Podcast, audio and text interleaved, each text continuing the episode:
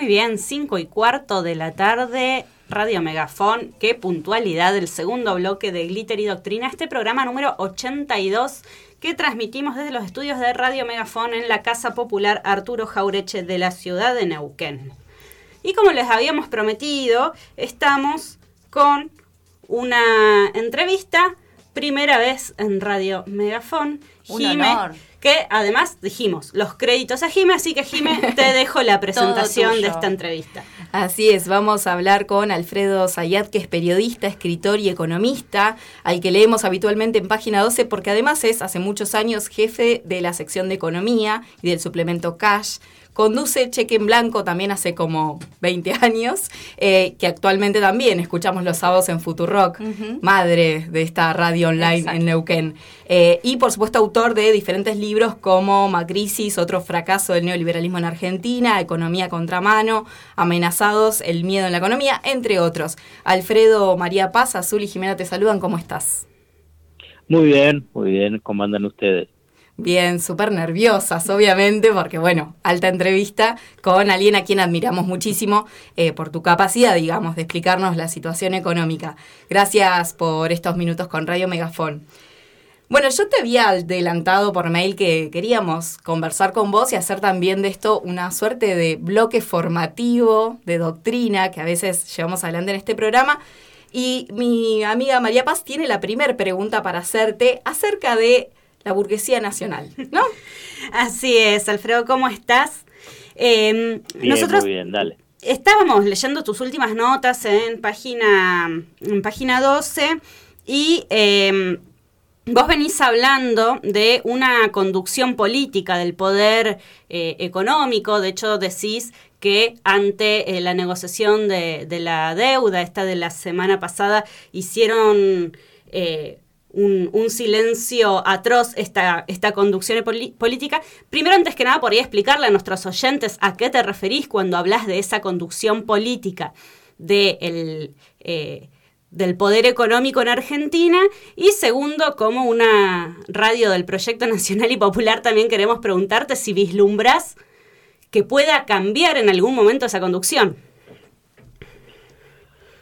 Bueno, eh, la, la, la, idea, la caracterización de conducción política del poder económico tiene que ver con la intervención, influencia, presión, extorsión que realizan los grupos económicos Techín y Clarín a sus pares y eh, el manejo que realizan en las principales cámaras empresariales, eh, AEA, IDEA, eh, la Unión Industrial Argentina, eh, obviamente en función a la defensa de sus propios intereses y después también con una eh, con un objetivo político eh, que obviamente va a contramano de los objetivos políticos y los proyectos políticos de gobiernos podemos definirlo en forma amplia nacionales y populares. Y, y obviamente que por un lado por su concepción conservadora ideológica podemos llamar de antiperonismo, antikirchnerismo, como quiera identificar el actual gobierno de Alberto Fernández, ellos también defienden sus propios intereses. Y detrás de sus propios intereses, de defensa de sus propios intereses, arrastran al resto del establishment, que obviamente los acompaña porque porque primero están identificados políticamente y después por temor, porque son los, los grupos más dominantes y tienen un ejercicio del poder bastante extorsivo y atemorizante mm. para el resto. Entonces, eh, esto es un punto central para tratar de entenderlo. Eh, y después, si se puede eh, convivir o combatir o tratar de construir un proyecto nacional y popular teniendo estos actores, y bueno, ese es el gran desafío. el primer desafío es saber que existen mm. y después identificar cómo son sus comportamientos. Al y respecto, tercero, después tener acción política, obviamente. Claro, al respecto yo te iba a preguntar eh, si vos crees que en la historia de la Argentina en algún momento esta burguesía, que a veces eh, llamamos burguesía nacional, tuvo conciencia nacional o simplemente es una burguesía argentina. Digo porque muchas veces eh, militan en contra de proyectos que de hecho les hacen juntarla en pala, para que entiendan nuestros oyentes. En sí, hay diferentes momentos en la historia económica argentina. Yo creo que el momento donde uno puede identificar con mayor nitidez eh, el despliegue, la irrupción y la posibilidad de expansión de una burguesía nacional es más o menos desde mediano de la década del 40 hasta eh, la dictadura militar. La dictadura militar provoca una ruptura eh, muy, muy fuerte, muy, muy fuerte que aún hoy lo, lo estamos padeciendo. No solamente por lo que pasa en Argentina, sino también por un contexto internacional que también explica esa ese, ese momento político, económico, social eh, de la dictadura militar. Entonces yo creo que Hugo eh, necesitaba desarrollarse más, tener un mayor nivel de densidad nacional, mayor comprometido con el desarrollo nacional, pero existía. Eh, después, bueno, con la dictadura militar empezó a, a, hacerse más frágil hasta que con la década del 90 y eh, el macrismo terminó de darle un golpe muy, muy fuerte. El kirchnerismo intentó recuperarla, pero bueno, ya había condiciones estructurales objetivas que le marcaron límites muy, muy eh, firmes para, para alcanzar ese objetivo. Sí, que de alguna manera tiene que ver con eh, este cambio, digamos, de época a partir de los 70. Vos hace poco en una charla para socios de Página 12 decías que estamos atravesando una fase del capitalismo dominado por la globalización neoliberal y yo te quería preguntar en función de eso, eh, ¿qué implica o qué crees vos que mm, debiera ser el Estado argentino para posicionarse? No sé si vos ves en eso una suerte de fragilidad de esta fase neoliberal. Eh, digamos, y ahí si el Estado puede tener algún tipo de intervención o podemos agarrar la posta eh, de la conducción económica del país y pensar cuáles son esas características que debiera tener el Estado para poder conducirlo. Bueno, el Estado va a tener, tiene que tener un rol central, pero no simplemente por una cuestión estatista, sino porque es el sujeto económico, político y social eh, acorde para poder orientar, coordinar eh, un proyecto de desarrollo. La pandemia, con todo lo malo que eh, trae esa pandemia, que exacerba las desigualdades y la, además las exhibe de una forma brutal, obligó al Estado a ocupar un rol central. Y yo creo que hay que fortalecer ese rol central y, y las fuerzas políticas hoy a nivel nacional que están manejando los resortes estatales, tomar conciencia de eso y tener una acción política en ese sentido. Em, en algún momento, cuando antes de que Alberto Fernández asumiera, se lo eh, caracterizado, bueno, ahora también un poco, como dialoguista, como amigo de los sectores financieros. ¿Vos crees que Alberto tiene hoy posibilidades de tomar las riendas, digamos, de esta conducción del Estado Nacional en materia económica? Sí, sí, yo creo que tiene las condiciones. Es una decisión política. Yo creo que está en ese sendero. Y ese sendero, más allá de, las aspiraciones que tuvo al comienzo, antes y al comienzo del gobierno, eh, la propia lógica y la dinámica del conflicto que tiene la sociedad argentina, la sociedad toda, digamos la sociedad argentina, y más aún cuando eh, esa conducción política del bloque eh, de poder económico exacerba las tensiones y la disputa, obliga al gobierno de Alberto Fernández a tomar decisiones más, más firmes firmes y en función precisamente a, recuperar el Estado ese rol central en la, en la conducción política y en la conducción del Estado en función del desarrollo nacional, que en realidad está íntimamente ligado a mejorar el bienestar general bueno, siguiendo la misma línea, como si hubieras leído las preguntas que tenía anotadas para hacerte. Em, no, porque me parece que es, muy interesante pensar también los desafíos que. y, y pensar desde dónde se toman, ¿no? Eh, de alguna manera el establishment, los sectores financieros han tomado ahora el ingreso universal o la renta básica universal como parte de la, de la agenda, digamos, para salvaguardar los intereses del capitalismo de alguna manera. Y sin embargo, es al mismo tiempo una demanda que los sectores populares y los sectores progresistas han tenido durante muchos años. Eh, ¿cómo, ¿Cómo ves esta disputa vos? Mira, incluso la disputa esa sobre la renta básica en Argentina está bastante eh, eh, en tensión. Eh, hay todo un sector, incluso del gobierno, que trata de impulsarla, otro que no está convencido, y, yo creo que no, no, no, no me queda muy claro si que el establishment acompañe esa, esa iniciativa. Sé que es un debate que se está dando en Europa y que en Argentina también, pero con, con diferentes características.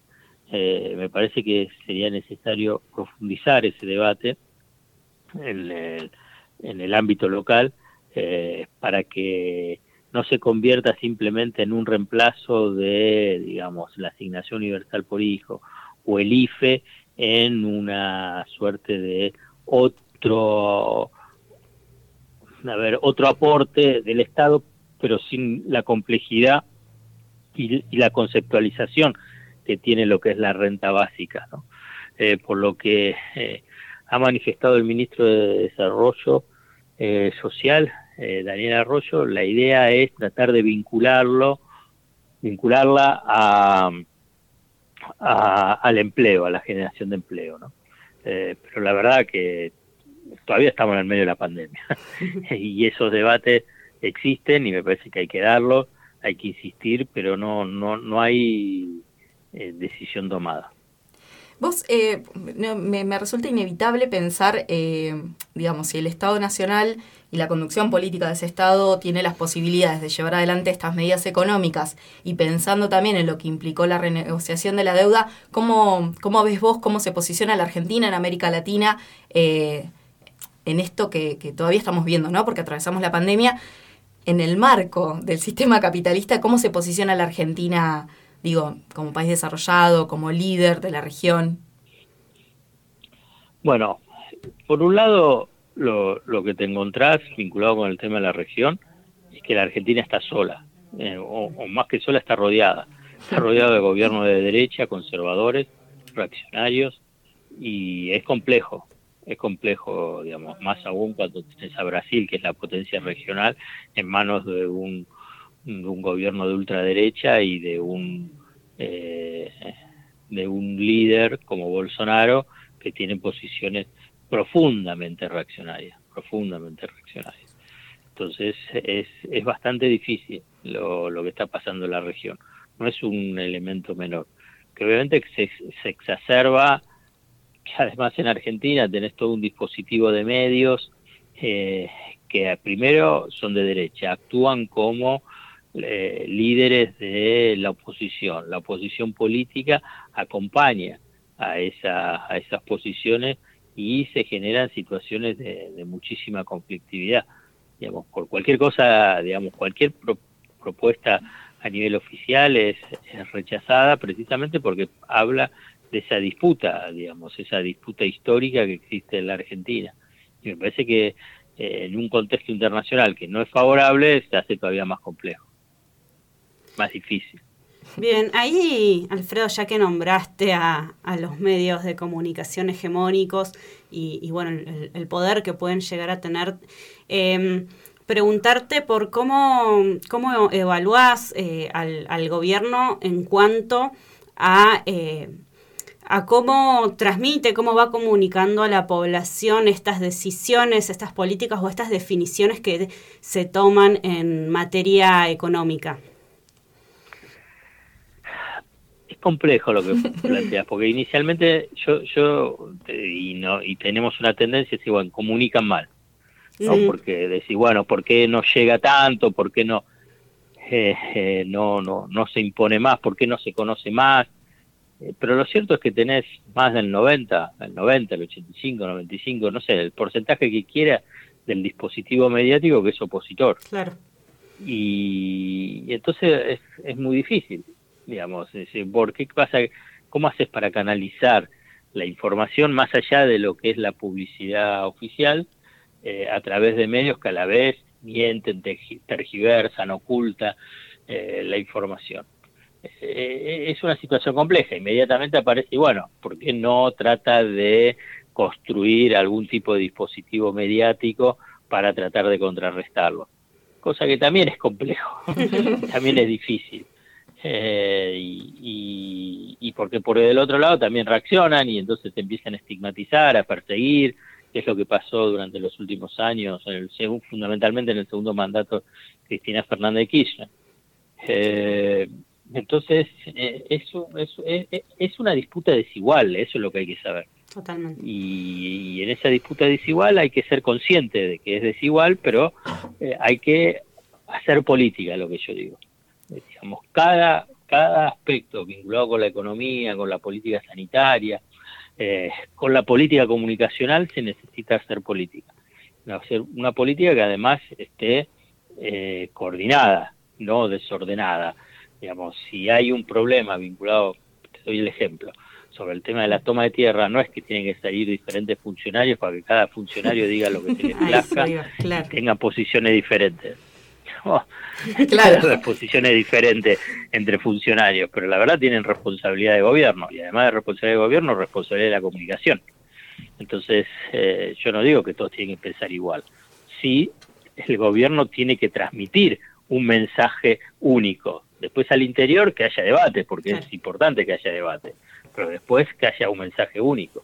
Entonces, tenés tal complejidad de dispositivo mediático opositor, ausencia de eh, un dispositivo eh, oficial y tercero, eh, desorden a nivel comunicacional y bueno, se arma un combo bastante complejo y difícil. Bueno, Alfredo, en realidad pienso y con todos los datos que nos diste voy, voy armando el escenario que tenemos en, en, estos meses que transitamos y los que se vienen. Y claro, es difícil pensar, estamos peleando contra Goliat y encima eh, los propios, eh, nada, se meten dentro de esa agenda que los medios hegemónicos saben aprovechar muy bien cuando, por ejemplo, con el caso de la toma de tierras, eh, bueno, eso, propios y ajenos se meten en esa discusión y se desvía. Quería preguntarte entonces, para que la audiencia tampoco se quede así pensando que, bueno, listo, la tenemos perdida, ¿cuáles son los elementos, las condiciones objetivas que tiene la Argentina que son positivas y que permitirían pensar en un, un futuro por lo menos vivible eh, una cosa, digamos, yo no pienso que se está perdida, yo simplemente reflejo, reflejo, digamos, la complejidad para a partir de ese diagnóstico de la complejidad poder hacer una mejor intervención. Eh, y esa es la propuesta y esa es la idea. Y la verdad que existen elementos porque eh, tenés los resortes del Estado. Tener el Estado no es que tenés todo el poder, pero sí tenés una parte del poder importante. Entonces, yo creo que ahí es la, convicción convicciones políticas, la acción política, el, trabajo de convencimiento más allá de los medios a nivel territorial. Eh, entonces, es, todo una red política, económica y social que hay que armar, que debe armar el oficialismo, o, o más que el oficialismo, los proyectos nacionales y populares o los que aspiran a que la sociedad eh, viva mejor. Dicho esto, eh, estamos viviendo eh, la pandemia, más allá de la idea de querer tratar de pensar la pospandemia, yo creo que lo mejor que se puede hacer en la pandemia es tratar de, mantener el tejido productivo, laboral y social, precisamente para que cuando termine esto, porque va a terminar, cuando aparezca la vacuna, no sé cuándo, pero más pronto que tarde, digamos, no sé cuándo, si es fin de año, primer trimestre, al comienzo del segundo trimestre, digamos, tengas la estructura eh, en pie para poder empezar a funcionar a full. Entonces, yo creo que el 2021 eh, tiene tres elementos importantes para, para pensar en, una recuperación. Punto uno, el fin de la pandemia. Punto dos es que la economía cayó tanto eh, por los dos años de la recesión macrista, que a, la que se le montó la, pandemia fulminante en términos económicos, sociales, laborales, que hace que tengas escenarios para la recuperación, porque tenés mucho, mucha capacidad ociosa. y tercero es que hay elecciones.